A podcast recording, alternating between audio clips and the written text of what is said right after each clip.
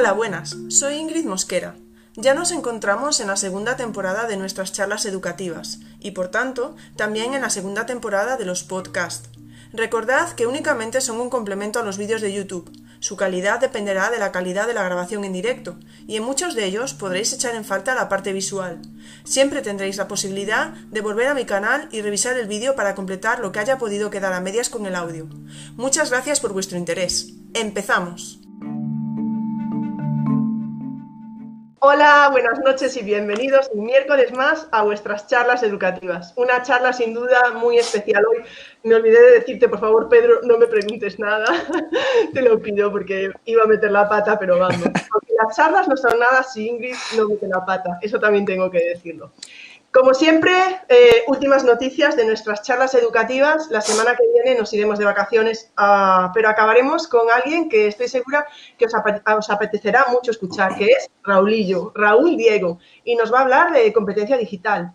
Eh, y nada, luego volveremos a la vuelta. Ya sabéis que hemos publicado ya todas las charlas de, todas las charlas de enero, febrero y marzo.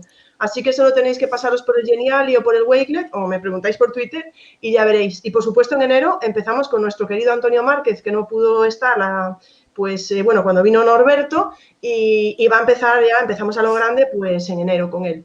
Y sin más, voy a presentar al profesor, al compañero de hoy, a nuestro invitado, que seguro que no lo conocéis, ¿verdad? Pedro Martínez, y voy a leeros, como siempre hago, eh, lo que nos ha escrito.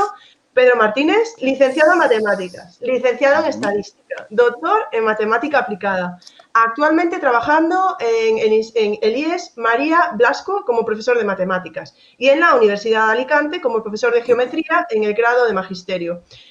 Mm, él no quiere que diga nada más de él, así que no lo voy a decir, pero sabéis que podríamos decir muchísimas cosas más y podríamos estar toda la noche hablando de todas las cosas que hace y que siempre está dispuesto para venir a espacios como este y le estamos muy, muy agradecidos.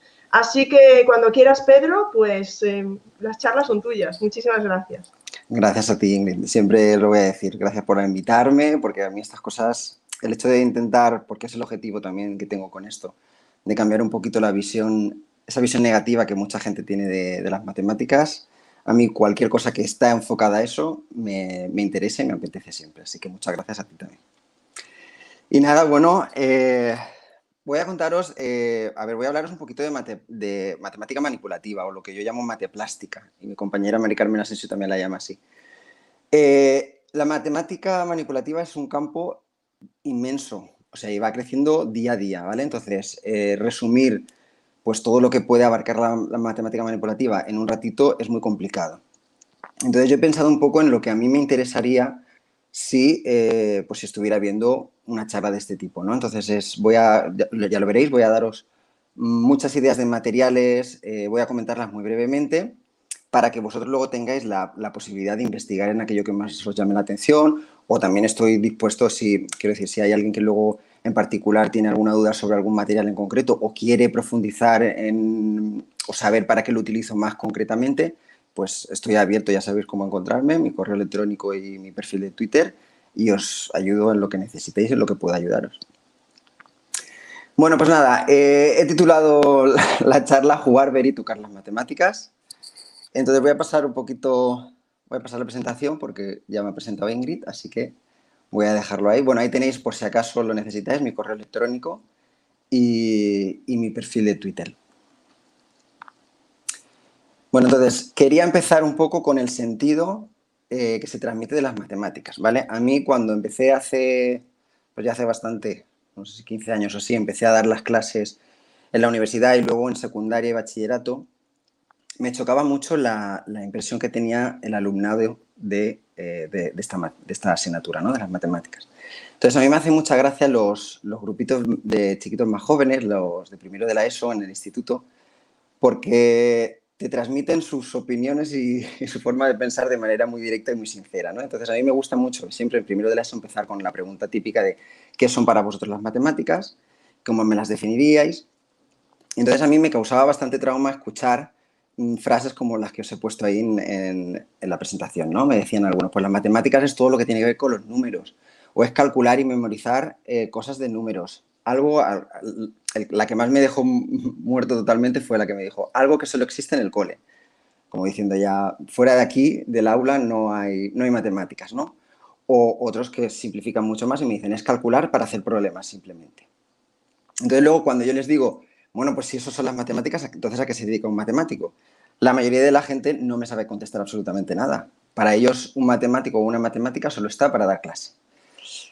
Y entonces esto es lo que a mí me empuja un poco a cambiar la forma de dar las clases, de intentar cambiar también un poco el pensamiento que tiene la gente en la sociedad sobre las matemáticas. Entonces yo el mensaje que intento decirle a mis alumnos siempre es que las matemáticas no son solo números, como dijo William Paul, ni ecuaciones, ni cálculos, ni algoritmos, ¿vale? Es pensamiento. Matemáticas, las matemáticas consisten sobre todo en pensar, en razonar, en aplicar la lógica, en argumentar, y todo eso es como que muchas veces se queda opacado por todo lo que trabajamos muchas veces en el aula y nos centramos en aprender a las cuatro operaciones básicas, hacer problemas, hacer cálculos y no vamos más allá. Y entonces eso creo que hay que cambiarlo poco a poco. Está claro que no se va a conseguir de golpe, pero hay que intentarlo. Entonces, ¿qué pasa? Que si nos limitamos, como hemos dicho, a hacer operaciones aritméticas, cálculo, y si encima lo hacemos en clase, como suele ocurrir, de manera individual, el profe es el que explica y tú reproduces, ¿no? el alumno reproduce, si le sumamos el aburrimiento, el miedo y la ansiedad, pues se genera una generación de, bueno, de una sociedad en la que se tiende a desvalorar el pensamiento, es decir, se piensa lo menos posible, quiero las soluciones todas rápidas porque si no las tengo rápidas o no soy capaz de conseguir la respuesta o es muy, demasiado complicado para mí, se malinterpreta el error porque se le da un sentido negativo y además tenemos poca resiliencia. Entonces, todo esto yo creo que había que cambiarlo y es cuando empecé a mezclar un poco el, tema de las emociones con el razonamiento para potenciar el aprendizaje. Em, bueno, entonces, mm, aquí básicamente lo que te quería deciros es esto de que el mundo, ¿vale? Parte de su lenguaje eh, es matemático y, entendemos el mundo a través de nuestros cinco sentidos y además del pensamiento. Entonces, creo que deberíamos de utilizar esos cinco sentidos y el pensamiento todo, todo en conjunto para poder entender el mundo y las matemáticas. Entonces hay una frase que me encanta, que está en el artículo este también que tenéis aquí abajo, que os he puesto las referencias, por si luego alguien lo quiere ver. Dice que las personas son creativas y eficientes, son más creativas y eficientes cuando resuelven problemas con sus manos. El pensamiento, y es así, es una actividad que está incrustada en el medio físico. Es decir, pensamos pero como seres físicos estamos, estamos inmersos en, algo físico, ¿no? Entonces es como que eh, da pie un poco también a pensar en que manipular las matemáticas puede ayudar a entenderlas mejor. Y entonces aquí es cuando surge el concepto de mateplástica. ¿vale? A mí me gusta llamarla mateplástica porque es mucho más amigable y así no entro en, el conflicto cuando yo a clase digo, vamos a hacer matemáticas manipulativas. Y ahí, ahí, con la palabra manipulación tiene un poco ahí de doble sentido y no me gusta nada. Entonces me gusta más llamarlo así mateplástica. Entonces, yo entiendo, mi, percepción, ¿vale? De la matemática es toda aquella actividad que nos permita conocer y aprender o trabajar las matemáticas a través de las manos, ¿vale? O otros sentidos, pero mucho más allá del lápiz y el papel, ¿vale? Es decir, hay que sobrepasar esa barrera. Entonces, lo que mucha gente no, o no sabe o no aplica son las fases eh, del aprendizaje por descubrimiento de Brunner para utilizar la matemática manipulativa. Mucha gente se queda, eh, bueno, hay tres fases, ¿vale? Empezamos a manipular el aprendizaje que deseemos, luego es necesario que el alumno o la alumna verbalice y escriba lo que está haciendo con las manos y luego finalmente pase a una, fase simbólica que es la de formalización matemática, ¿no? Entonces hay que pasar por las tres fases. Hay mucha gente que se queda simplemente en la fase manipulativa, hace una actividad manual, se queda ahí y, entonces no va más allá. Luego, al día siguiente o en la siguiente sesión, ya empiezo a escribir o empiezo a explicar todo de la manera típica, de, explicando un algoritmo, el procedimiento, lo aprendes, lo memorizas y ya está. Cuando se hace eso, la matemática manipulativa pierde valor. Y pierde valor además también porque se ve como una anécdota. Bueno, pues como una actividad divertida que hemos hecho ahí, pero ya está, no vale para nada porque luego el profe no me va a preguntar sobre esto, sino que va a ver si sé hacer esta operación o sé hacer este cálculo o lo que sea. Entonces es súper importante que el hacer matemática manipulativa implique el paso por las tres fases. Y además cada uno a su ritmo. Sin ir más lejos, por ejemplo, yo tengo este año, eh, bueno, uno de los grupos que tengo de primero de la ESO, tengo alumnos que están, eh, bueno, estamos aprendiendo a factorizar y utilizamos los policubos, que ahora los veréis por si no los conocéis. Eh, bueno, pues hay alumnos que tengo que todavía están usándolos para poder factorizar y gente que ya no los necesita. Hay que respetar cada uno, de cada uno sus ritmos y, su proceso de aprendizaje. Y no puedo detener una actividad manipulativa porque la mayoría de la gente ya lo controle. Cada uno tiene que ser, eh, tiene que seguir su ritmo, ¿no? Así que, pues eso, en eso es más o menos lo que consiste en mis clases de matemática manipulativa, la idea que llevo siempre, ¿no? Entonces yo ahora lo que voy a hacer es contaros, como os he dicho, pues una serie de, hablaros sobre una serie de materiales, que seguramente algunos ya los conocéis, para qué los suelo utilizar y luego pues si en algún momento hay, bueno aquí tengo algunos materiales en casa, si hay alguna actividad así que queráis que os explique con más detalle o si se me ocurre en algún momento alguna así que contaros, pues os lo, lo explicaré un poquito, ¿vale? Bueno, como pone ahí en, la, presentación, es una pequeña muestra, muy pequeña, ¿eh? porque esto es infinito.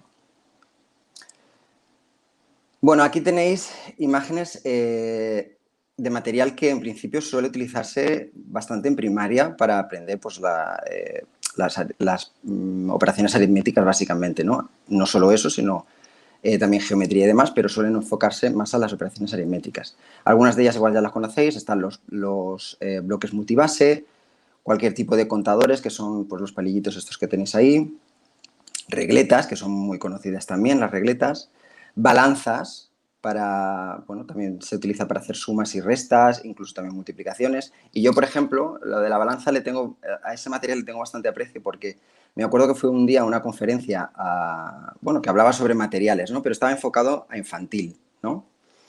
Y muchos compañeros me decían, ¿y para qué, para qué vas a ir allí a ver materiales sobre infantil si tú realmente no estás trabajando a ese nivel? Eh, y es lo que también pretendo con esto un poco, y es decir, es que cualquier material sea, no tiene un nivel asignado, es decir, tú puedes ver a un material una utilidad diferente para un nivel distinto completamente al que en un principio te están mostrando. Entonces yo, de, por ejemplo, de esa conferencia aprendí muchísimas cosas de material que no conocía, que llevan muchos años utilizando en primaria y que a mí luego me ha servido de mucha utilidad para, secundaria, por ejemplo, o incluso para contarle a, los futuros maestros y maestras en la universidad. Entonces, que de cualquier cosa se puede sacar provecho, que vayáis siempre con la mente abierta a cualquier tipo de posibilidad con respecto a los materiales, ¿vale? Entonces, a mí la balanza, por ejemplo, me sirvió luego también para utilizarla y explicar ecuaciones, algo que no tiene nada que ver con lo que se pueda trabajar en infantil. Entonces, bueno, pues aquí tenemos regletas y bloques, ¿no? Las regletas y los bloques. Yo las suelo utilizar para, por ejemplo, en taller de matemáticas, para repasar las operaciones eh, aritméticas. Pues me permite repasar la suma, la resta, la multiplicación y además ver las propiedades, que también es lo más interesante. No me limito únicamente a decir, bueno, pues esto, con esto podemos multiplicar o podemos ver multiplicación de números, sino que además nos permite entender las propiedades, ¿vale? Como os he dicho, las balanzas, ¿vale? También. Eh, cualquier cosa, hay una cosa también importante que es, eh, no pongáis freno a la creatividad. Cualquier material seguro que le podéis sacar provecho, lo que sea, cualquier cosa que esté de estar por casa, como digo yo, le podéis sacar provecho en, el aula. Por ejemplo, no sé si veis ahí en la parte inferior a vuestra derecha tenéis un, como un disco de, una cartulina simplemente, ¿no? Con operaciones de repaso, ¿vale? y pinzas con las soluciones. Simplemente el hecho de que eh, el alumno o la alumna tenga que coger una pinza, buscar el resultado, colocarlo, eso da a su cerebro un tiempo de procesamiento, una tranquilidad, eh, le hace pensar un poco también, ¿vale? Es decir, mm, como decía, eh, hay, una persona, no me acuerdo exactamente quién, que decía que el, el niño, la niña piensa con las manos muchas veces. Entonces hay que darle ese elemento de manipulación, ¿no? Las tablas de Wordov, que no sé si las conocéis. Eh, yo esta actividad la llevo, por ejemplo, eh, con el grupo mío de taller de matemáticas, la llevamos a los colegios. No sé si lo sabéis, y no os lo cuento, pero yo tengo un, grupito. Eh, la idea fue de mi compañera Mari Carmen Asensio, que es una maestra increíble y de la cual he aprendido muchísimo. Y ella me enseñó esta, este aprendizaje-servicio, ¿no? que, es, que es lo que, lo que quiero contaros. mis alumnos de primero de la ESO van semanalmente a los colegios de la zona y van enseñando matemáticas a los más pequeños.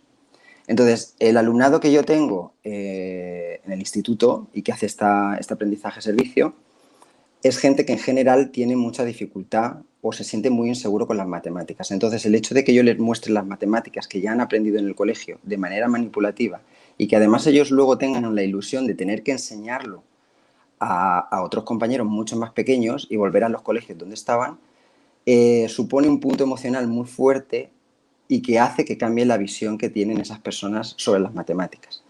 Eh, sin ir más lejos, por ejemplo, el año pasado a mí hubo una alumna que me, que me hizo mucha ilusión que me, comentara, que me comentara eso, ¿no? Es decir, era una alumna que, como os he dicho anteriormente, tenía mucho miedo y mucha inseguridad y, y, era de las que decían, es que no se me da bien esto.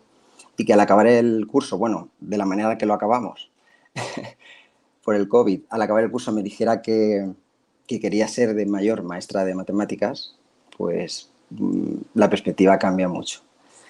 Entonces, que intentéis utilizar estos materiales que yo creo que hacen cambiar mucho la visión que tiene la gente de, las matemáticas.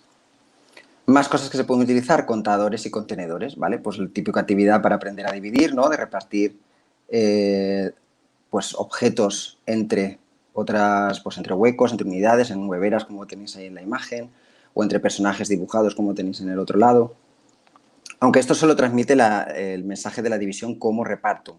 También podría verse como el número de veces que cabe una cantidad en otra, ¿vale? Pero con este material, con los contadores, solo se puede trabajar eh, pues como reparto, ¿vale? Luego, si queremos trabajarla o si quisiéramos trabajarla como número de veces que está contenida una cantidad en otra, pues podemos utilizar las regletas que ya hemos visto anteriormente. Es decir, es que esto tiene una, infinidad de aplicaciones inabarcable, creo yo. Los cubos, los policubos y los jamas, que esto lo utilizo yo en clase, para mí este es mi material estrella, los policubos, los utilizo casi para todo. Entonces nos permiten trabajar potencias, eh, nos permite trabajar los números primos, eh, paridad e imparidad. Y, bueno, tiene, como os estoy diciendo, multitud de usos para lo que para esta semana, por ejemplo, eh, como os he dicho que estamos trabajando en la factorización, o estoy utilizando este material, ¿no? Entonces, a ellos eh, les encanta y les fascina también porque pueden factorizar simplemente eh, utilizando estas piezas, ¿no? Una vez conocen los números primos, os voy a enseñar esto así rápidamente, una vez conocen los números primos, pues le damos un color a cada número primo. Entonces, si veis, si lo recordáis algo de, cuando estudiabais matemáticas, para los que no sean matemáticos o matemáticas, eh, ahí tenemos los primeros números primos, ¿vale? El 2, el 3, el 5, el 7, el 11 y a cada uno le hemos asignado un color. Entonces la factorización consiste en, poner cada número como multiplicación de números primos. Entonces, ¿qué pasa? Pues que, por ejemplo, al lado tenéis construido el número 12. Hay que buscar multiplicaciones de números primos que al final me dé 12. Intento que lo hagan de cabeza y que no lo hagan de la manera habitual, esta que seguro que conocéis todos, de que hacían una rayita el 12 hacemos una rayita y empezamos a ir haciendo divisiones, ¿no? Intento que lo hagan todo también de cabeza. Entonces el 12 se dan cuenta pues que como tenéis ahí, es multiplicar. Y si así Ingrid me pone en pantalla grande, igual hasta lo ves mejor, ¿no? Sería multiplicar 2 por 2, ¿vale? El 2 es el color azul y el 3 es el color amarillo. Con lo cual están haciendo cadenas de números primos. A ver si puedo sacar este. Y aquí tendrían el 12. ¿vale? La factorización del 12 sería 2 por 2 por 3. Esto al principio parece una tontería, pero a ellos les fascina y, hacen factorizaciones de manera mucho más divertida, eh, manipulándolos, cada uno a su ritmo, porque mientras estás pensando qué color tienes que coger y demás, das tiempo a, meditar, no tienes por qué dar una respuesta rápida, que muchas veces también es lo que se premia, tiene que ser todo súper rápido, tienes que tener una agilidad. No, lo que, lo que es importante es que pienses, ¿vale? Entonces, eh, pues van construyendo los números. Con esto, aunque parezca una tontería, luego es muy fácil enseñar cómo se calcula, por ejemplo, el máximo común divisor o el mínimo común múltiplo, que yo recuerdo cuando me lo enseñaron a mí en el colegio, eh, sufrí bastante con eso, porque te hacen aprenderte una frasecita que no llegas a entender jamás, por ejemplo, con el máximo común, ¿no? Eh, comunes elevados al menor exponente, ¿no? Y dices, ¿y esto qué quiere decir? Con lo cual, al final, manipulativamente es muy simple y de hecho voy a haceros un ejemplo, ¿no? El del 12, por ejemplo. Este sería el 12, ¿no? Este es el número 12. El número 30 sería un 3, que es el amarillo, ¿vale? 3. 30 es 3 por 10 y el 10 es 2 por 5, ¿vale? El 2 es el azul y el 5 para ellos es el naranja. La asignación de colores la podéis hacer como queráis, ¿vale? Esta es la que uso yo en clase habitualmente. Entonces este sería el 30 y este sería el 12, ¿vale? El concepto de divisor con esto es muy fácil porque la palabra dividir te lo dice. Divisor es todo aquello en lo que yo puedo dividir estas piezas. Entonces, si yo divido por aquí el 30, pues esto de aquí es un divisor y esto de aquí es otro divisor del 30. ¿vale? Entonces, si yo quiero hacer el máximo común divisor, lo único que tengo que mirar es qué tienen igual la factorización de estos dos números. Y lo único que tienen igual son una pieza amarilla y una pieza azul, que son el 3 y el 2. Es decir, 3 por 2, 6. Es decir, el máximo común divisor, ¿vale? Lo que tienen igual los dos números es esto, ¿vale? Entonces, eh, en vez de estar memorizando frases sin sentido, es decir, todo esto lleva un proceso de aprendizaje, lleva un proceso de que sepan que un divisor es todo aquello en lo que yo puedo ir dividiendo y que entiendan el por qué, ¿vale? No es solamente decirlo y ya está, tienen que saber el por qué. Pero luego ver la coincidencia, pues es mucho más fácil que aprenderse una frase que luego al final no entienden, ¿no? Eso como ejemplo. Eh, Volvemos a la presentación, Ingrid. Vale.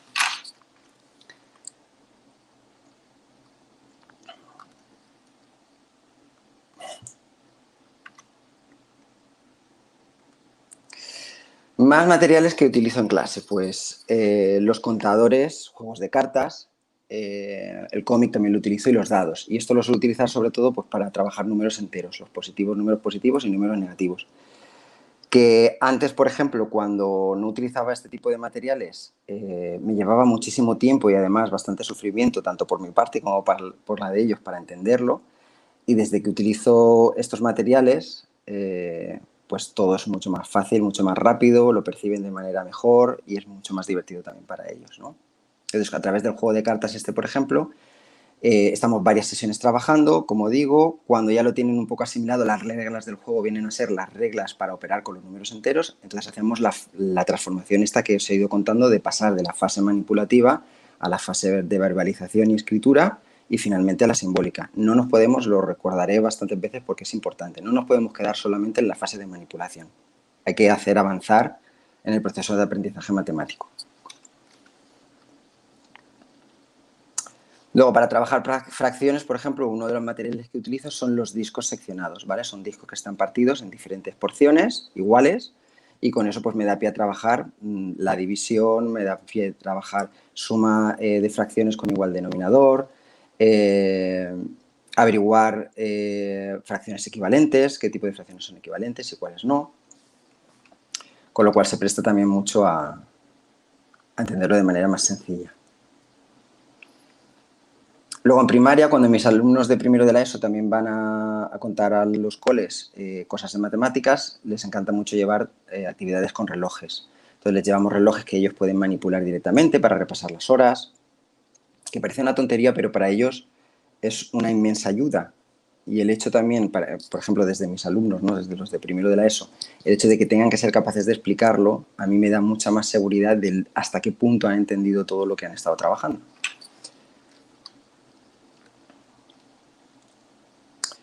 Por ejemplo, también utilizamos eh, pegatinas o etiquetas eh, con velcro para poder pasar de unas unidades a otras, con las pizarras, de tal manera que en vez de hacerlo todo por escrito, pues estás manipulando eh, elementos, ¿no?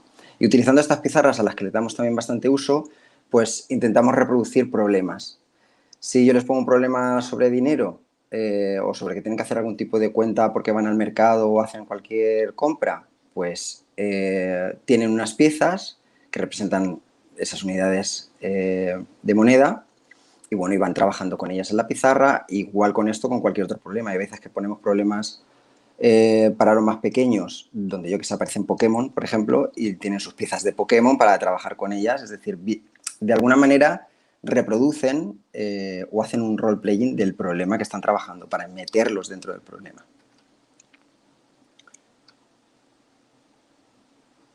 Bueno, luego están las varillas estas, que no sé si las conocéis. Los que somos más mayores y hemos jugado con mecanos, pues igual sí que las conocemos. Eh, pero estas varillas pues dan mucho juego, sobre todo para trabajar la geometría, ¿vale?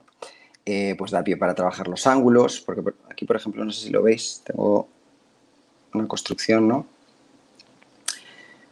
Con estas piezas ellos pueden manipular ángulos y pueden trabajar eh, mucho mejor que hacer el típico ejercicio de rodea los ángulos agudos o dibuja ángulos obtusos.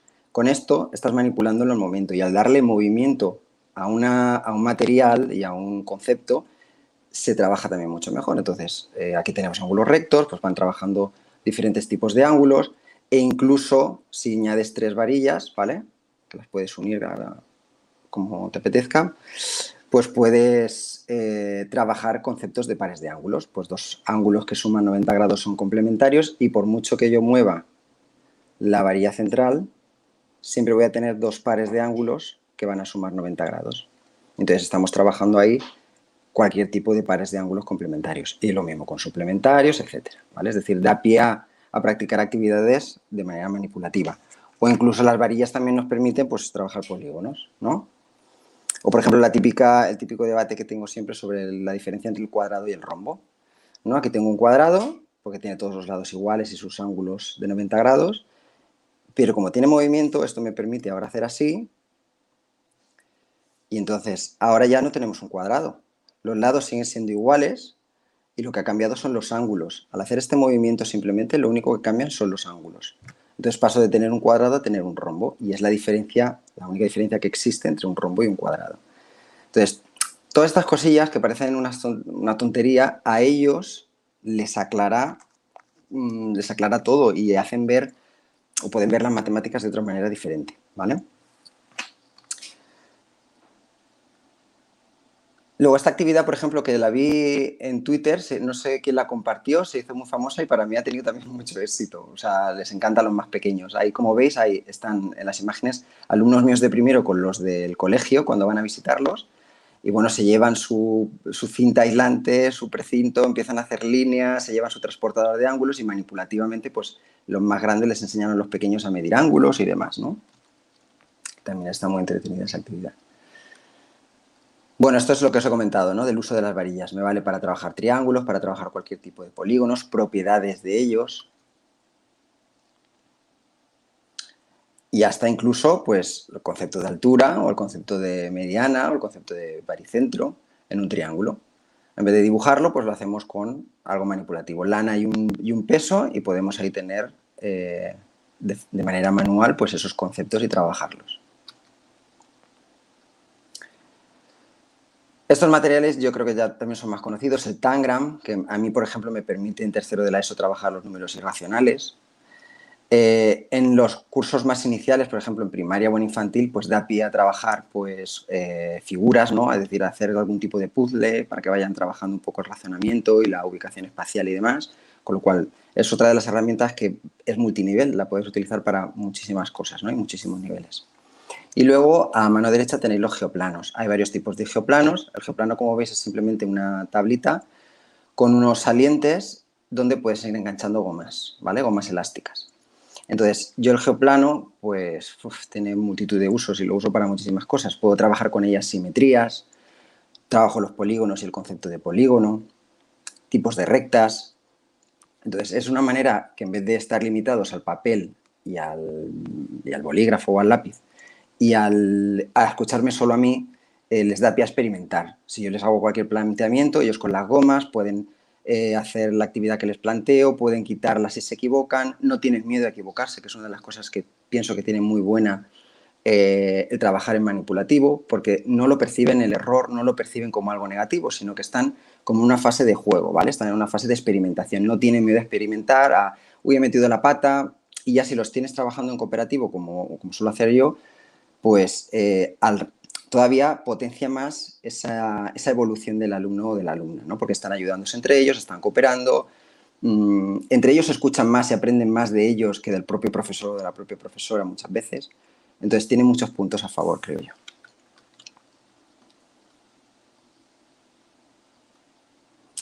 ¿Qué más? Bueno, pues aquí te he puesto también ejemplos de poliedros, que, o sea, poliedros, polígonos que hemos hecho de goma espuma y que pues, permiten hacer eh, teselaciones eh, o, por ejemplo, los espejos para medir ángulos. También los utilizamos o para hacer simetrías. Que esto es algo que es, la geometría es algo que se trabaja en muchos niveles, tanto en primaria como en secundaria, con lo cual es un material que se puede utilizar sí o sí en todos esos niveles. Luego, para trabajar poliedros, pues tenemos mm, material sofisticado, como por ejemplo puede ser el Geomac, que son eh, piezas imantadas y que te permite hacer esas composiciones que estáis viendo ahí a la izquierda, que son súper chulas y que a mí me encanta. Pero mucha gente me dice, es que luego en el centro no tenemos material, o sea, no tenemos dinero como para comprar ese tipo de materiales o, es inalcanzable para, por ejemplo, las familias del alumnado con el que estoy trabajando, bueno, no pasa nada. Siempre está la versión eh, barata y la versión de no pasa nada, lo puedes hacer seguro de otra manera. Entonces al lado tenéis pues una actividad que también incluso, la hago yo muchas veces eh, todos los años en clase prácticamente, eh, y ahí las imágenes son las de la Noche de la Ciencia en la Universidad de Alicante, que llevamos los dos últimos años, hemos llevado esta actividad también a, a la calle. Y pues bueno, es hacer los poliedros, pero los haces con gominolas y con palillos. Y es igual de divertido, te vale para lo mismo y además luego pues sabes que tienes un premio cuando, cuando acabes la actividad, ¿no? Bueno, como estáis viendo hay infinidad de materiales, cualquier cosa les puede dar uso, ¿no? Eh, por ejemplo, otra, otra actividad que les encanta a mis alumnos, porque, sobre todo a los de universidad, se quedan bastante mm, sorprendidos, lo cual me hace pensar muchísimo cómo cómo se aprende en, secundaria, ¿no? En la imagen central, por ejemplo, no sé si lo veis bien, son pieles de naranja, es piel de naranja. Entonces, muchos saben eh, el área de una esfera, o sea, muchos, muchos aprenden de memoria la fórmula del área de una esfera, pero se la aprenden de memoria sin haber tenido ningún tipo de experiencia vivencial que manifieste que eso es así, ¿no? Ya no estoy buscando una demostración formal matemática, sino algo vivencial, algo manipulativo. Entonces, cuando les propongo esta actividad en clase, les digo, coger una naranja cualquiera que sea lo más esférica posible, es decir, que, no, que, se, aproxime bastante a una esfera, y quitarle la piel y ponerla en, círculos del mismo tamaño que, si esa naranja la partiéramos por la mitad y la dibujáramos el, ¿no? el perímetro lo dibujáramos en una hoja. Entonces es curioso que se sorprendan porque, claro, eh, el área de la esfera es cuatro veces el de ese círculo que dibujan en la hoja. Entonces, cuando luego llegan a, clase y comentamos, bueno, ¿cuántos círculos has completado tú? Pues yo he completado cuatro. Y le preguntas a otro que habrá cogido otra naranja diferente y dice, yo también he completado cuatro. Y ven que todos han completado cuatro círculos. De tal manera que luego lo has vivido y vivencialmente tú ya sabes que es cuando te piden el área de una esfera son cuatro veces el área del círculo que tiene el mismo radio que la esfera. Entonces, puede parecer una tontería y dices, bueno, es que no es necesario hacer esto para aprender el área de una esfera o para recordarla pero seguro que si lo has hecho es mucho más fácil que la recuerdes porque lo has vivido y además has hecho tú ese ejercicio que si no lo hubieras hecho. ¿no? Entonces, parecen tonterías, pero ayuda mucho a mucha gente. Bueno, más materiales, que esto ya sí que lo conocéis todos y que alguna vez ha usado. Monedas, ya las utilizo en probabilidad, las utilizo también en geometría, garbanzos también, incluso los dados, ¿no? Que da pie también a hacer muchas actividades relacionadas con matemáticas. Y luego ya, utilizando más sentidos, no solo las manos o los ojos, eh, pues están los paseos matemáticos o las rutas matemáticas, eh, donde pues preparamos una serie de actividades a lo largo de un, paseo, donde en cada parada de ese paseo pues el alumnado pues hace una actividad que se le plantea en ese momento relacionada con las matemáticas. Entonces nosotros tenemos aquí la enorme suerte de que tenemos un parque al lado del instituto que es además de precioso, pues tiene multitud de zonas donde se pueden preparar actividades estupendas. De hecho, tenemos hasta un tablero de ajedrez gigante, como estáis viendo ahí en la imagen central, y da pie a hacer multitud de actividades con ellos. Y muchas figuras geométricas que también, eh, dan juego. Y no sé si os dais cuenta también en la imagen que tenéis en la parte superior derecha, que se ven ahí dos, bueno, una es la profe y el otro es el alumno. Eh, este alumno lo tuve hace un par de años y es completamente ciego. Y cuando lo tuve, eh, para mí fue un reto enorme. Sobre todo tenía bastante miedo porque no sabía si mi manera de enseñar, sobre todo haciendo uso del, manipulativo, le iba a ayudar a él. Porque claro, yo hago actividades, como habéis visto, donde se utiliza el color y él no va a percibir ese color, ¿no? Entonces, eh, de, las clases con él eh, he sacado muchísimo, muchísimo aprendizaje de él y de la ayuda que también recibíamos de la ONCE, por cierto, eh, para adaptarle todos los materiales, porque gracias a ellos también y al empuje que me daban y la fuerza que me daban de decir, no tienes por qué hacer nada diferente con él, vamos a intentar adaptar todo lo que estás haciendo eh, para él. Y lo conseguíamos y, ese año pues yo disfruté y aprendí muchísimo. O sea que muchas veces los impedimentos y los muros los tenemos por nuestros miedos más que por, eh, por otra cosa. Entonces, que os lancéis también y que no, no tengáis miedo con, esto. Y bueno, luego también otra actividad muy manipulativa pues son los escapes, ¿no? Los breakouts educativos que ya están bastante, ya se usa, lo usa muchísima gente, con lo cual me alegro de ello. Eh, y bueno, ahí tenéis imágenes de, los que he hecho yo algunos años en, primaria, en secundaria y en la universidad, ¿vale? Ahí tenéis imágenes de todos un poco. Entonces les encanta también porque les pongo muchas actividades manipulativas y además a mí me valen un poco también un poco para evaluar no solo lo que han aprendido durante un periodo de tiempo, sino también ese aprendizaje cooperativo que mm, me gusta transmitirles en clase y que trabajen también en clase. Y entonces ya para acabar, voy a poner cuatro conclusiones y observaciones que quiero que queden bien claras. Una de ellas es que no es imprescindible un gran presupuesto. ¿Vale? Como habéis visto, hay materiales muy sofisticados y muy buenos que te van a permitir hacer una actividad mm, pues muy bien, pero siempre podemos buscar una, nueva, una versión diferente, más casera, que me permita trabajarlo de la misma manera y el objetivo lo cumple igual. Que todos podemos hacer mate plástica o matemática manipulativa, mm, ni la visión te puede frenar a, conseguirlo, que es el ejemplo que os he puesto con el alumno este, ¿no? Sí que es cierto que la matemática manipulativa, la crítica que tiene, evidentemente, es que es muy, tiene limitaciones, es decir, hay muchos aspectos de la matemática que son más abstractos que no vamos a poder llegar directamente desde, desde la matemática manipulativa, ¿no? O que no tiene la misma precisión, evidentemente, el mundo no es, el mundo real no es algo exacto, no es algo preciso, y las matemáticas sí que lo son. Entonces, ahí tenemos un poco un, tipo de limitación, pero que eh, el objetivo de la matemática manipulativa es dar pie a, ese, a llegar a esa abstracción o a llegar a esa exactitud ¿no? que buscamos en la matemática. Pero, eh, bueno, pero hay que tenerlo en cuenta, ¿no? Y ya os lo he dicho antes, no debemos de quedarnos en la fase manipulativa. No, cuando hagáis algo en clase, no lo dejéis como una anécdota. Ah, vamos a hacer esta actividad manipulativa y ya está, se queda ahí como una anécdota. Si no hacéis uso continuo de, esa manipulación y le dais de verdad un sentido útil para ellos, mm, se va a quedar pues eso, en, una, en una anécdota y va a perder valor ese trabajo manipulativo. Y ya finalmente, pues cosas buenas que he visto yo y que percibo yo en mis clases. Primero, como os he dicho, que facilita la abstracción. Perciben el error como algo positivo. Dejan de verlo como algo Mm, dramático y que no se pueden permitir, ¿no? Les ayuda a pensar, porque al pensamiento crítico, ¿no? A resolver problemas y sobre todo también un aspecto que es muy mm, propio de los matemáticos y de las matemáticas y que hay veces que, apenas se trabaja en las clases y es formular hipótesis. Es decir, el, yo creo que la respuesta es esta. ¿Por qué hacer pruebas mm, que se den cuenta de que no siempre van a obtener una respuesta a la primera o la respuesta correcta a la primera? Fomenta la creatividad, y es así. Y sobre todo también lo que más me gusta es que les da confianza a ellos y a ellas, eh, pierden ese miedo a las matemáticas, les ilusiona, les motiva y sobre todo esto se presta mucho a cooperar. Porque una actividad manipulativa que la hagas tú solo, pues está muy guay, pero si la haces con más gente, con más compañeros y descubres las matemáticas con ellos, pues es mucho mejor. Y, y bueno, con esto es todo. Esto es todo. Muchas gracias a Ingrid y a todos los que estáis ahí viéndome y que me habéis aguantado este ratito. Y bueno, si hay alguna pregunta o cosas que os pueda ayudar. Bueno, Pedro, mm, yo quería hacer dos comentarios. Dejo un momento en pantalla por si alguien quiere tomar nota de, por si alguien aún no tiene el Twitter o algo.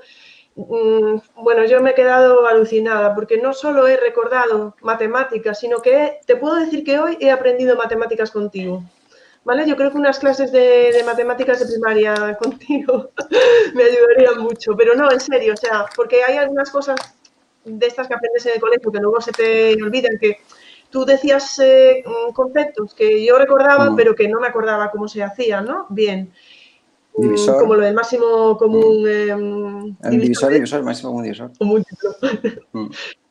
Divisor, divisor, ¿vale? Eh, por ejemplo, ¿no? lo que estuviste de los ángulos complementarios y todo esto, cosas que sí que había visto, pero ¿sabes qué creo? Que es lo que explicaste con las naranjas. Si me lo hubieran explicado así, mm. probablemente hoy aún me acordaría de ellos. es lo eh, mismo que es como todo, que te lo cuenten a que lo hagas o que lo vivas. Sí, mm. efectivamente, no me refiero si me lo hubieran explicado así, sino si yo lo hubiera aprendido de esa manera, Sí que lo. Y luego lo que dijiste al final, estoy segura, sí tiene limitaciones, pero es lo que está poniendo mucha gente en el chat. Mm. No tantas como nosotros creemos, porque tú lo, no es solo para sumar, restar, eh, no, no, es que estás hablando de ecuaciones, etcétera, etcétera, ¿no? Entonces, bueno, son los comentarios que quería hacer yo, porque tengo aquí mi, posición privilegiada, pero bueno, aparte de todo lo que están comentando, de lo maravilloso que eres, lo increíble que está siendo la charla, etcétera, voy a ir un poco al verano, eso lo puedes ver mm. luego tú en el chat, si quieres, si tienes un día abajo, así te pasas por el chat y te sube la, la moral, pero en 30, en 0, como dicen. Eh, voy a empezar con las preguntas que había por aquí. Tenemos a nuestra querida Lola, que pregunta. Mm, bueno, con, eso del COVID, ¿cada uno lleva su material o cómo lo haces? Ah, mira. Bueno, este año. Este año realmente es, más reto todavía. Este año está siendo todavía más reto. Primero, como estamos hablando por todas las limitaciones que tenemos del COVID. Eh, ¿Qué pasa? Cooperativo. Mm, no estamos haciendo un cooperativo como llevábamos haciendo otros años anteriormente. Porque claro, tienes que mantener la distancia de seguridad, el alumnado está mucho más alejado, está trabajando en cooperativo, pero mucho más alejado, no pueden intercambiarse entre ellos nada. Estamos haciendo un sucedáneo de cooperativo, pero es lo que podemos hacer hasta en este momento, ¿no? Entonces, ¿qué pasa? Como estábamos diciendo, yo siempre llevo el material, en el centro lo, voy adquiriendo, lo voy pidiendo, el centro me lo va proporcionando y yo llevo el material al aula. Entonces, ahora en este momento yo no puedo hacer eso. Eh, o sea, por ejemplo, pensar en los policubos, cada una de esas piezas, tener que desinfectar cada vez que hago un cambio de clase, es imposible. ¿Qué pasa? Pues que este año lo que hemos hecho ha sido eh, empezar eh, dándoles recortes. Ellos mismos tenían, pues en vez de policubos hemos utilizado recortes cuadraditos de cada color en vez de los policubos. Evidentemente no es igual, pero a mí lo que me ha hecho gracia es que después de varios días trabajando, claro, yo sí que me llevaba mis policubos a clase yo a ellos se lo contaba con los policubos y lo veían. Y al final hay mucha gente que me ha, hecho, me ha dicho, Pedro, pues puedes conseguir, puedes conseguirme a mí policubos, porque claro, no sabía ni dónde comprarlos. Entonces muchos de ellos me han pedido que les compre los policubos, me han dado el dinero, yo se los he comprado, individualmente ellos se llevaban sus policubos comprados, la más de contentos y la más de contentas. Entonces, estamos un poco pues haciendo, trabajando con materiales individuales. Los que quieren lo adquieren y el que no, lo, el que no quiere adquirirlo, o bien porque no tiene mm, la economía como para poder comprarlo, pues se hace una adaptación que le permita también manipular y llegar a donde queremos llegar. Si al final el objetivo es que aprendan. Entonces, de la manera que se lo facilitemos, pues va a estar bien. Bueno, mientras estabas hablando he dejado algún mm. comentario por ahí que te iban haciendo, no eran preguntas, eran comentarios de, los policubos, etcétera. Yo creo que Ana va un poco en el mismo camino, ¿no? De cómo haces ahora para llevarlo mm. manipulativo al aula y si alguna vez usas apps que simulen esos materiales. De hecho, quiero decir, hay... Y, yo tengo algunas así a, medio hacer, que en el momento que tenga tiempo las acabaré, pero por ejemplo, el juego, mi, mi juego de cartas o algún tipo de actividad también que realizo con fichas de parchís simplemente, les estoy dando formato, les estoy dando una forma para que se pueda trabajar también de manera online o con, aplicaciones. Eh, pero eso lleva su tiempo. Pero que sí, también eh, las aplicaciones, en cierto modo, en las que tienes que interactuar también es algo manipulativo. Igual no es el mismo tipo de manipulación, pero creo que también es una, y sobre todo ahora en los tiempos que corren con, con la pandemia, también es una opción interesante y que creo que también se puede utilizar bastante bien. Eh, Rocío, yo es que de todos diría, nuestra querida Rocío, nuestro querido, porque al final están todos, estamos en Twitter todos los días, pero Rocío, nuestra querida Rocío, dice, mm. bueno, lo, que estabas comentando ahora, ¿no? El material lo compra el centro, lo usáis más profes, y bueno, habla de unas figuras ahí. Sí, las de Jama. Yo no las quería pronunciar por si acaso, y bueno, eso te estaba comentando Rocío, no sé si quieres decir algo más de ello. Sí, mira, el material, eh, a ver, yo cuando llegué al centro, eh, ya había materiales, ¿vale? Lo que pasa es que habían otros, por ejemplo, que, yo estaba más acostumbrado a utilizar y que no habían. Entonces, eso sí que los pedí y el centro, sin ningún tipo de problema, desde el primer momento, desde el minuto cero, me dijo que, adelante, que lo que necesitara, que cualquier cosa, que se la pidiera. Y, de momento, pues todo lo que estoy pidiendo lo tengo, ¿no? Eh, entonces, por ese, en ese sentido ya, estaría, ¿no? Y luego dice, ¿qué más? Preguntaba, ah, lo de los jamas, ¿cómo los utilizo? Pues es otra, es otra versión más para, por ejemplo, trabajar la factorización. Hay años, por ejemplo, que les hago hacer algo más creativo y en vez de, les hago que me hagan alguna construcción con los jamas, ¿vale? Para que luego lo planchen y que tenga que ver con los números primos o con la descomposición factorial. Entonces ellos utilizan esos colores que hemos estado trabajando para darle cierto toque artístico también, que creo que es importante trabajarlo en, en las clases, donde mezcles matemáticas con arte y con ese material que, es, que a ellos también les encanta. Pues tenemos a Amalia, eh, nuestra querida Amalia, que nos dice cómo distribuye el material entre el alumnado. ¿Hay una distribución? A ver, cuando trabajamos en cooperativo, ahí pues yo dejo el material por grupo. No sé si eso es a lo que, a lo que se refiere. Eh, y cada grupo, luego tenemos en cada, como parte del cooperativo, cada, cada grupo tiene una persona que se encarga del cuidado del material, de recogerlo, de en su momento eh, distribuirlo entre el resto de compañeros y es un poco el que, el que se encarga dentro del grupo de, de, trabajar o de distribuir y cuidar el material. Pero no hay ningún tipo de asignación así especial, no sé a qué se refiere exactamente. Yo creo que iría por ahí, ¿eh? por cómo los distribuyes en la clase. Bueno, yo creo que con la naranja nos ganaste a todos, como dice, como dice Gonzalo. Es, a ver, la foto esa la he puesto porque es que eh, a mí me resulta curioso que, o sea, quiero decir, mmm, adultos ya de segundo de grado, eh, magisterio, por ejemplo, sepan de memoria que el área es 4 por pi por r al cuadrado, cuatro veces el círculo, y que no hayan visto esa experiencia les deja patidifusos, pero es que lo bueno es que luego no se olvidan, o sea, no se van a olvidar de eso. Efectivamente, sí, tiene toda la razón. Amalia nos pregunta, ¿cómo pasas de la fase manipulativa a la verbal y simbólica? ¿Cuál es el proceso?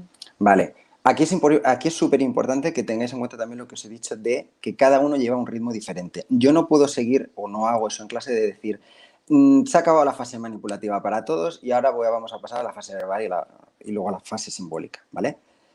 cada uno, al estar también en grupo, te da pie a, ir trabajando con ellos, a ir pasándote con ellos y le estás dando a cada uno lo que necesita. Entonces, yo cada vez que están haciendo una actividad, no me limito a, venga, ir haciendo la actividad, manipular y luego ya vemos qué pasa. No, me voy pasando por los grupos, les voy preguntando y hablando con ellos. Ellos saben que yo voy pululando luego por la clase y les voy preguntando, fulanito, ¿y tú qué estás haciendo? ¿Y esto por qué lo estás haciendo? Y también es curioso ver que cuando ellos intentan verbalizar, ese es el paso un poco que voy haciendo hacia la verbalización, ¿vale? Ese proceso. ¿Qué estás haciendo? Bueno, ¿y por qué lo estás haciendo así? Y luego también hay compañeros que a la vez que está contestando eh, a quien le estoy preguntando, pues ellos hacen sus aportes también. Oye, pues acuérdate que esto tienes que contárselo también. Entonces es como un poco todo progresivo y cada uno a su ritmo, como digo. Ya de hecho, mañana, mira, sin ir más mañana tienen una prueba de esto de que estamos comentando de factorización, que llevamos ya varias semanas trabajándolas. Y mañana tienen una prueba. Y yo tengo alumnos que van a ir al examen con sus policubos. Y alumnos que ya no los necesitan. Alumnos que dicen, es que lo hago más rápido sin los policubos.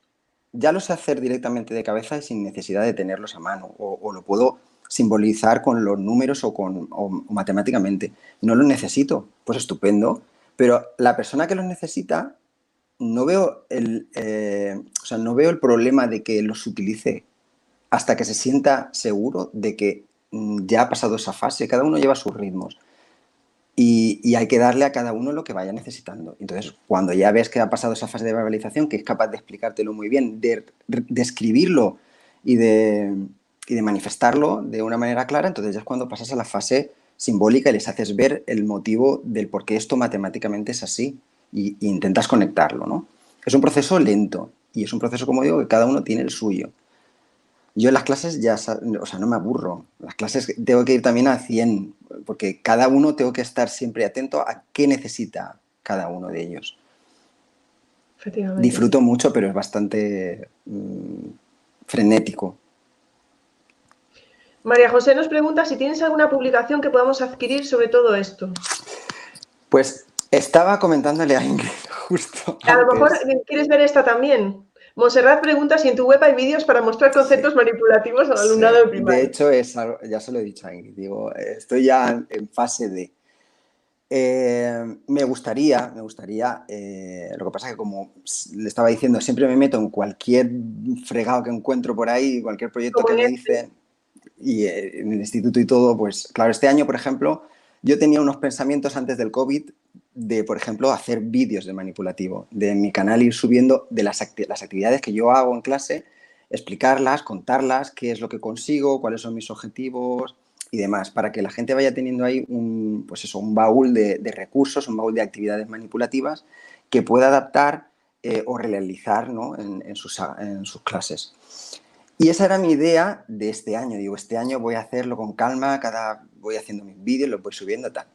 Pero claro, me plantean delante el ámbito científico este año, que se ha hecho en primero aquí en la comunidad valenciana, eh, que lo han, lo han instaurado obligatoriamente en todos los primeros de la ESO, y como a mí me apasiona la biología también, porque he hecho cosas con matemáticas, mezclando las matemáticas y la biología, me apetecía muchísimo mm, meterme en el proyecto.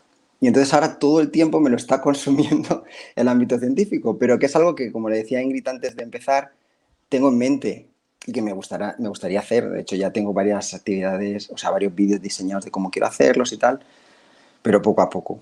A ver cuándo puedo. Es que, a ver, yo no puedo, es que no puedo, no puedo, abarcar ya. yo no quiero decir nada, pero es que soy una privilegiada siempre. A ver, ahí dejo esto, ¿vale? Algo tenía que tener yo de positivo. Yo siempre hablo con ellos.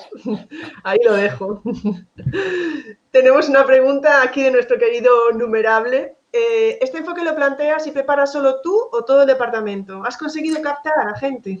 Sí, eso es lo, eso es lo, eso es lo bonito también. Que, y, como no sé si por suerte o por desgracia, hay, mucha, eh, hay mucho flujo de profesorado todos los años, de gente que se va, gente que viene en mi centro, en el departamento de matemáticas. Entonces, siempre, todos los años, y, eso yo ya también eso me hace, también me hace ir al trabajo con más ilusión, siempre hay gente que se preocupa por ello y dice, oye, ¿cómo haces esto? Y quiero aprender, ¿y puedo entrar a tu clase? Y yo digo, sí, pero si me dejas entrar toda la tuya. Entonces hacemos cambios de clases, eh, compartimos la clase, aunque no me, los huecos que tengo yo, si puedo entrar en la de algún compañero, entro. Entonces, ¿es un enfoque que tiene todo el departamento? No, porque pienso que no es un enfoque, o sea, no se puede imponer algo así. Tiene que ser algo que nazca. Si a mí, por ejemplo, me impusieran o me dijera el departamento o decidieran, no, es que no vamos a enseñar así, hay que enseñar de esta otra manera. Yo no lo haría bien, porque cada uno tiene su manera de enseñar y la manera de transmitir. Y si no te sientes cómodo y seguro de la manera en la que transmites, no vas a hacer bien tu trabajo. Entonces, lo bueno que tiene el departamento donde estoy ahora, en el centro de secundaria, es que es muy respetuoso y sabe que si yo trabajo muy bien así y estoy dando lo mejor de mí a mi alumnado, no tiene ningún tipo de pega. Yo trabajo así, estupendo.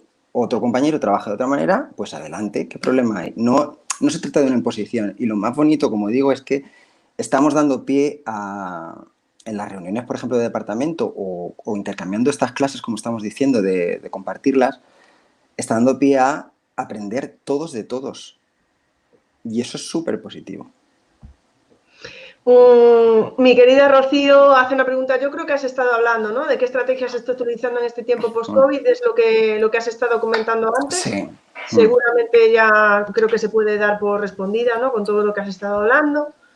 Eh, Luz pregunta sobre la evaluación. ¿Algo que decirnos sobre la evaluación, Pedro? A ver, yo sobre la evaluación, a ver, yo, yo tengo en cuenta muchos aspectos, ¿vale? Para mí la evaluación, yo soy de los que, mm, para mí el examen no es lo que más peso tiene, un examen o una prueba escrita, sino al, al trabajar también en cooperativo, esa observación diaria que yo hago de ellos, como, estaba, como os estaba contando, yo en la fase manipulativa voy viendo en qué fase está cada uno, le estoy ayudando a pasar a esa fase verbal o escrita y de ahí a la simbólica.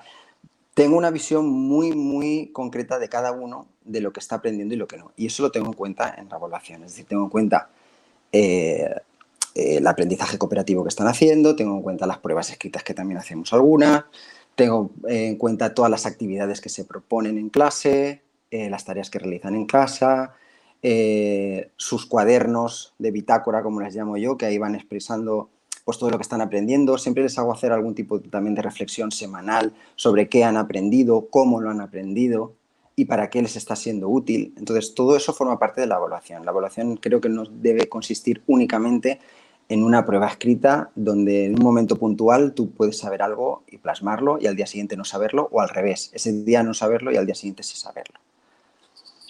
Quiero decir, el examen es una herramienta más y yo tengo en cuenta muchísimas más cosas a partir de un examen.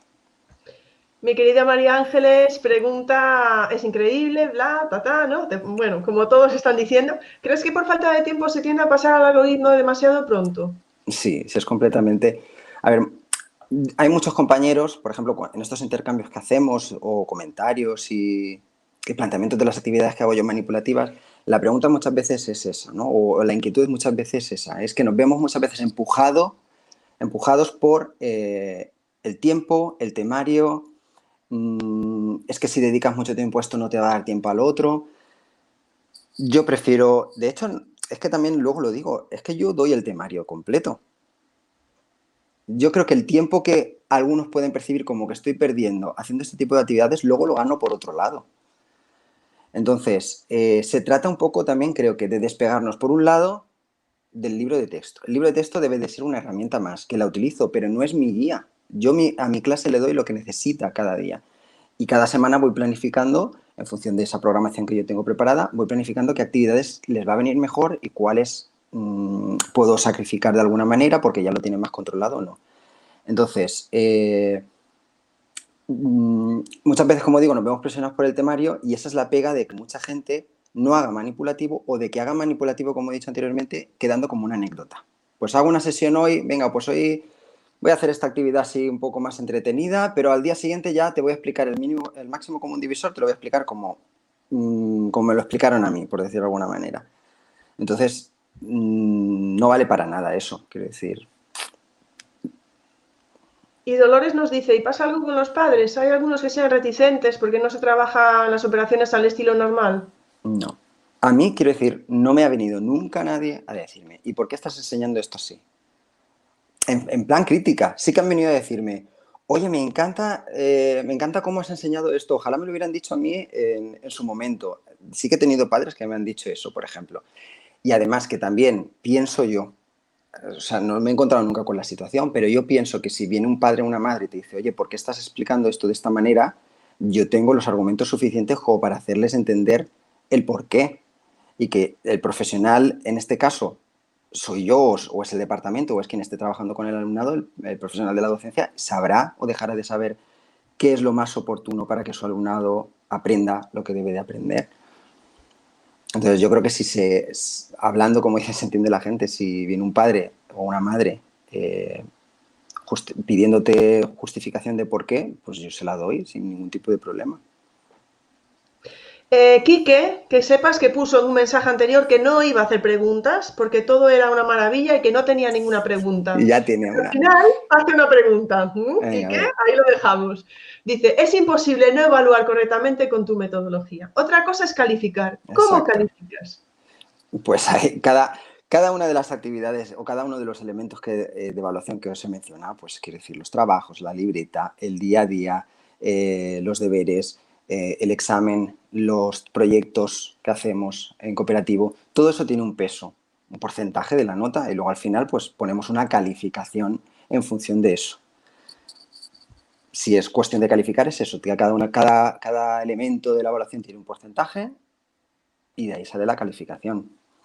Mira, Norma dice que se podrían hacer talleres para los padres, para que comprendan, mm. Interesante, para que aprendan matemáticas.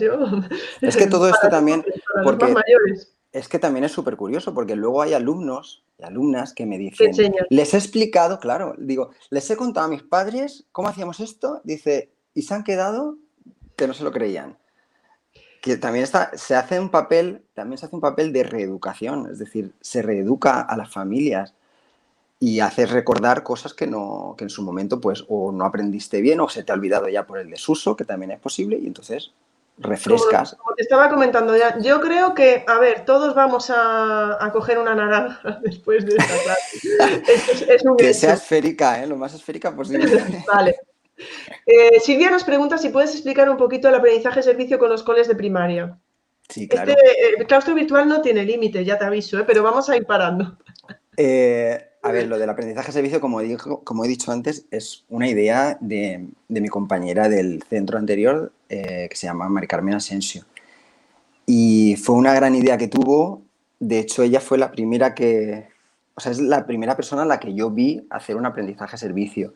Y la idea esta es suya y simplemente consiste en, como ya os he dicho, eh, yo al inicio de curso, esto lleva mucha parte de organización, y mucho trabajo de, encajar piezas, ¿vale? Porque evidentemente que los centros de tu zona, nosotros en concreto son cuatro centros de primaria, eh, coincidan en, es decir, hacer coincidir las horas comunes para poder hacer el encuentro entre el centro de secundaria y el de primaria, y que no solamente sea con un centro, sino con los cuatro, eso es lo que lleva más, eh, más trabajo en el sentido de que tienes que preverlo antes. Entonces, yo ya desde el primer día que decidí hacer el proyecto aquí en, el nuevo instituto donde estoy, me puse en contacto con los cuatro centros antes de empezar el curso. De hecho, los primeros días de septiembre me presenté, les propuse el proyecto, a todos les encantó y dijeron, pues vamos a hacerlo. Entonces, ya se preocuparon, yo les dije, mira, yo he hablado con mi centro y he fijado esta hora Además, lo hacemos una hora en la que después de esa clase ya no tienen que volver mis alumnos al instituto, acaban el instituto. Yo a mi equipo directivo les dije, ponerme por favor la hora de esta asignatura aquí en este, en este, en este franja horaria, en esta franja horaria, que después así no tienen que volver al colegio, o sea, al instituto. Entonces, en esa hora yo se la comuniqué a los otros centros, los otros centros vieron que no había ningún tipo de problema en que en esa franja horaria fuéramos a visitarlos entonces ya a partir de ahí ya surge la coordinación de, bueno, pues qué actividades, cada semana vamos visitando un colegio, ¿vale? Entonces, eh, cada semana también vamos, la semana previa vamos preguntando al colegio, oye, ¿qué queréis trabajar? Porque eso es muy importante también, y lo aprendí también de mi compañero americano. No podemos llegar allí y hacer lo que nos dé la gana. Es decir, si es un aprendizaje servicio que tiene que ser útil para los de primaria también, que es los que reciben ese servicio, en cierto modo, tiene que ser en consonancia con lo que ellos estén trabajando, no puedes enseñarle cualquier otra cosa. Es decir, tienes que seguir su, camino de aprendizaje. Entonces, les preguntamos, oye, ¿qué estáis viendo esta semana? ¿Qué queréis que trabajemos? Pues mira, nos interesa trabajar, yo qué sé, eh, poliedros. Vale, pues entonces yo con mi clase preparo una actividad que tenga que ver con poliedros, manipulativa, y entonces mis alumnos luego y mis alumnas van allí y la trabajan con ellos en esa franja horaria. Entonces, que es mucha coordinación, pero hoy en día con las nuevas tecnologías, el WhatsApp, las redes sociales y demás, yo estoy en contacto directamente con los centros y ellos conmigo y, no hay ningún tipo de, problema y además es mucho más fácil. Antes sería más difícil, antes de que existieran pues todas estas redes sociales o el WhatsApp o los medios de comunicación que tenemos ahora, pero hoy en día es súper fácil. Lleva más trabajo el, luego también preparar un poco a los, a los más pequeños, porque en primero de la ESO muchos tienen miedo, al principio no se lo creen. Dicen que yo voy a tener que ir a enseñar a los de cuarto o a los de tercero de primaria, venga, ya me estás tomando el pelo. Y luego ya cuando se ven allí de verdad, pues al principio están muy parados, pero poco a poco van perdiendo la vergüenza, se van soltando, van cogiendo mucha seguridad y además desarrollan habilidades no solo matemáticas, sino también sociales, de comunicación. Mm, tiene ventajas por todos lados esa actividad. Así que yo siempre le voy a estar agradecido a mi compañera por todo lo que aprendió de ella. Y esa es una de las actividades que, que me llevo sin duda de las mejores. Dolores nos pregunta si este APS tiene alguna conexión de vuelta a la sociedad. No entiendo a qué se refiere exactamente. bueno, es que yo creo ah, bueno. A ver, yo entiendo que igual que pasa con mis alumnos cuando yo hago alguna actividad manipulativa en clase, es decir, eh, luego esos alumnos de primaria también, es decir, el aprendizaje también va a revertir en las familias, porque también lo cuentan porque de hecho también es súper gracioso, porque claro, yo voy con ellos a, los colegios de primaria. Y a mí no me tienen de profesor los, chiquitos de primaria, pero luego me ven por la calle con los padres y me saludan. Y me dicen, mira, este es Pedro. O sea, me conocen de estar con ellos en la clase y también entiendo que es porque se lo cuentan a los padres. Entonces sí que tiene una implicación luego en la sociedad en el sentido de que yo creo que lo que trabajan luego en clase se lo cuentan también a los padres. Entonces mm, se va extendiendo. Una también de las cosas muy positivas que tiene ese aprendizaje servicio es la cohesión que se va generando también en la comunidad educativa. Los lazos que se empiezan a hacer también entre el centro de secundaria con los de primaria, que muchas veces mm, se quedan algo mucho más frío o más burocrático, por decirlo de alguna manera. Y creo que el establecer lazos, el saber qué, qué maestros y qué maestras, pero como personas humanas, mm, están trabajando en ese centro y que tú tengas contacto con ellos y que sepas cómo les gusta trabajar y, de qué manera, y tú también enseñarles de qué manera trabajas. Yo creo que eso enriquece mm, a toda la comunidad educativa en general. Es que yo creo que la gente que esté viendo la charla va a pensar que yo tengo un tic, porque estoy todo el tiempo con la cabeza, parezco un muñeco de esos de los coches. A mí me parece, me parece increíble, Pedro. Además, yo, bueno, soy una firme defensora del aprendizaje de servicio y lo de, para mí, unos, unos alumnos enseñando a otros, eh, yo lo he llevado a la práctica hace, hace muchos años. Eh, estoy aquí intentando, estoy intentando ponerte ya algunos, algunos comentarios. Eh, yo lo, he llevado a la práctica hace años con alumnos de inglés técnico que cuando Mm. cogen inglés técnico, pues el inglés, su nivel de inglés, pues cuando había libre configuración y todas esas cosas, ¿sabes? De los que somos ya más mayorcillos, pues em, los alumnos llegaban y no tenían muy buen nivel de inglés, pero yo daba, in- yo daba inglés en la universidad senior y eran pues señores que habían estudiado francés, etcétera, y me llevé mis alumnos de la universidad allí a enseñarles inglés Mm, bueno, los señores mayores encantadísimos de tener a gente a decir, pues hoy no tenéis un profesor, les decía, hoy tenéis Mm. 10. Levantáis la mano, alguien se os acerca, ¿sabes? En este caso no era tan sofisticado así, pero estaban por allí y cuando salían era, jo, Ingrid, yo no sabía que sabía tanto inglés Sí, sí. como para poder enseñar. Pues oye, sí que sé inglés, o sea, Mm. la, la parte, es que yo creo que el aprendizaje de servicio, lo que tú haces, o sea, empiezas a decir lo que revierten las familias, lo que Sí. se conoce en la primaria y secundaria, no sé qué entre los centros, es que los beneficios podrías estar toda la noche y no acabarías de hablar No. de todos los beneficios que supone esa experiencia. Pero es que tiene para todos, todos los que están implicados en, el- en la actividad, tiene beneficio. A mí, por ejemplo, ahora me acabas de recordar también un alumno que el primer año que lo hice yo en San Vicente, aquí en el, en el instituto donde estoy, eh, era- es un alumno, y, y esto es, te lo digo en serio, es completamente cierto, aunque parezca que no, pero es un alumno que era muy, muy polémico en la clase, es decir, y, muy disruptivo. Mm, Yo, de hecho, he sido de los pocos alumnos con los que de verdad he vivido mucha tensión en el aula, ¿vale? Y a este alumno lo tenía en, en la asignatura esta con la que hacía el aprendizaje-servicio. Bueno, pues después de hacer las primeras sesiones con él y con el resto de compañeros en los primeros colegios, ha cambiado, o sea, cambió completamente conmigo, ¿eh? Pero hasta un punto que dices, ahora, yo ahora, por ejemplo, no lo tengo de alumno, está en el, está en el centro, pero no, eh, pero no lo tengo físicamente en la clase, ¿no? Y él me para constantemente en el instituto, me habla de cómo le está yendo, de, que, de cuándo, voy a, cuándo me va a volver a tener. Ha cambiado la visión completamente, pero es que sabes lo que me dijo después de las primeras clases, cuando salió de las clases. Me dijo, Pedro, ahora entiendo, digo, lo que sentís los profesores cuando estamos en clase y no nos hacéis ni caso. Porque le tocó un grupito, le tocó trabajar y enseñar a un grupito que pues pasaban de él. O sea, Fíjate, estaba intentando explicarles algo con toda su, su ilusión, con todas sus ganas, fíjate. y había chiquitos que pues le, pues le boicoteaban un poco todo lo que quería hacer. Y entonces cuando salió de clase me dijo, Pedro, es que ahora entiendo, o sea, lo que muchas veces me decís a mí cuando hago tal cosa y no os estoy prestando atención o no estoy en lo que tengo que estar. Pues a partir, a raíz de esa actividad conmigo cambió completamente las clases. Entonces, Pues por eso digo que tiene, bene- que tiene beneficios mm, a niveles insospechados. Insospechados, algo que tú nunca te habrías planteado. No, no, no, no. Porque ese alumno fuera ahí, luego fuera a cambiar la actitud en. Completamente. O sea, que le hiciste un favor a muchos profesores. Mm, Bueno, no lo sé. Yo conmigo, conmigo fue así. Y ya te digo, mm, y además es que es uno de los alumnos a los que más aprecio le tengo en el instituto. ¿eh? O sea, conmigo cambió la relación. De hecho, luego, a, ver, ahora ya es más mayor, habrán pasado tres años, no sé. Estará ahora creo que un cuarto, creo que está. Y cuando a veces cuando nos cruzamos y me da más, me dice, Pedro, al principio, si supieras lo que te odiaba al principio, yo decía, muchas gracias por confesármelo. Pero para que veas cómo cambia la relación cuando ellos son empáticos y aprenden a, a ponerse a la posición de los demás. Claro, tú no le dijiste, yo a ti también. Eh, no, yo ahí me corto un poquito más, pero digo, pero mira ahora bien- lo bien que nos llevamos y... A ver, pero no es que lo odiaras, pero seguramente que, que- que- que lo sufrías. Lo sufrías, decir, digamos. Sufrías, pero, a ver, ese eh, cuando te encuentras en una situación así, a mí me ha costado aprender, pero al final lo aprendes, a gestionar esas cosas también en el aula, esas situaciones.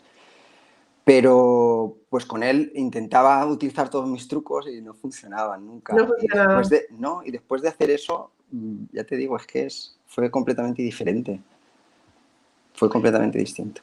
Bueno, Pedro, pues como dice nuestra querida Ana, dejas huella y no sé, yo creo que hoy, te lo, de verdad, te lo prometo, yo creo que a partir de hoy, muchos de los que estamos por aquí amamos un poquito más las matemáticas. Yo Y, yo, espero y que tú sí. has venido aquí en una hora solo con nosotros. A Y ver, yo estaba muy agobiado. Voy a probar ya, ¿eh? No, yo estaba muy agobiado porque, como he dicho al principio, es que es, o sea, este tema es muy amplio. O sea, si con una actividad, por ejemplo, que yo trabaje en, clase, me podría tirar horas explicándola con detalle, esto es un poco como yo he dicho. A mí cuando voy a estas, una charla donde van a hablar de un tema así en general, me gusta que me den muchas, o me lancen muchas ideas sin profundizar para yo luego investigar. También es porque, también es lo que intento transmitirle a mis alumnos y a mis alumnas. Es decir, yo muchas veces les pongo el, cebo para que ellos cojan, lo cojan, investiguen y profundicen, no, no, dárselo ya todo hecho, ¿no? Entonces, como a mí me gusta hacerlo así, pues he intentado mm, transmitirlo de esa manera, ¿no? Muchas ideas, muchos materiales. Igual a, alguien se le ocurre ahora alguna actividad con un material de los que he comentado, de los que han aparecido en las imágenes, y da pie a crear otras cosas nuevas. Porque si cuento lo que yo hago exactamente con cada material, igual freno la creatividad de la gente que me está escuchando. Y entonces también eso es un poquito así. Estoy completamente de acuerdo, sí. Si, si tú ya das demasiado detalle, em, no dejas que, haya imaginación y creatividad, etcétera. Efectivamente. Mm. Bueno, pues nada, Pedro, yo creo que, te vamos a... Claro, es que Fernando Martín, Fernando Martín tiene mucha historia, ¿no? Porque en estas charlas, pero yo creo que, a ver, Fernando, pocas veces escribes bien un... bueno, es que Fernando ya no... Eh, Fernando es como una institución en las, en las charlas educativas, entonces por eso me meto un poquito con él, ¿no? Pero, pero bueno. Efectivamente, bueno, nos pone por aquí que podríamos estar muchas horas. perdona, Fernando, que no te parezca mal. ¿eh? eh y, bueno, nada más. Em, es que te quiero poner comentarios así que van poniendo, etcétera, ¿vale? Pero bueno, quería ponerte de Fernando en, toda, en todo caso porque. bueno. Mira, Fernando se puso triste. no, hombre, no. bueno, nada. Eh, bueno, eh, pues nada, lo vamos a dejar porque si no ahora me pongo con los comentarios, con los comentarios del final y ya me pierdo. Muchísimas gracias, Pedro, de verdad. O sea, gracias a ti, ya lo sabes. Bueno, gracias a ti y a todos los que habéis dedicado un huequito para venir y escuchar lo poco que os haya podido contar o lo poco que os haya podido descubrir, pero, pero gracias, eso siempre. Muchas gracias. No está enfadado, Fernando. Nada, eh, de verdad, em, es que, no sé, mm, me ha encantado, me ha encantado, Pedro. Es que estaba, había partes que estaba como emocionada, no sabía, ¿sabes? Es que era tan, no sé, me ha gustado, me ha gustado muchísimo. A ver, a ver, si, como os he comentado antes, me lanzo a hacer esto que os he dicho, porque es algo, es un proyecto que tengo ahí en mente siempre, porque creo que podría ayudar o por lo menos dar pie también a que la gente comparta esas actividades manipulativas que tiene en su mochila y, aprender todos más unos de otros. Porque ya te digo, es que esto da pie a horas y horas y horas. A lo mejor tienes que hacer unas charlas de mate plástica. No lo sé, pero bueno, idea a lo mejor que no sea los miércoles a las nueve y media, ¿vale? Porque creo que no sé, un poco de piedad ahí. de momento voy a, voy a frenar un poquito, ya te digo, como te he dicho, porque voy saturadísimo de cosas. Bueno, pues muchísimas gracias de verdad, eh, muchísimas gracias al claustro virtual, nos vemos la semana que viene y yo no tengo nada más que decir, de verdad, muchísimas gracias, ha sido un placer Pedro y espero secuestrarte para una tercera charla porque ya habías estado otra vez. Cuando quieras. Estaremos para una tercera, seguro, ¿vale? Muy bien. Un abrazo muy grande, Pedro. Un abrazo, gracias. Gracias, claustro virtual, por estar ahí. Hasta la semana. Chao, chao. Muchas gracias por haber escuchado este podcast. Si os apetece, nos vemos en el siguiente. Un saludo.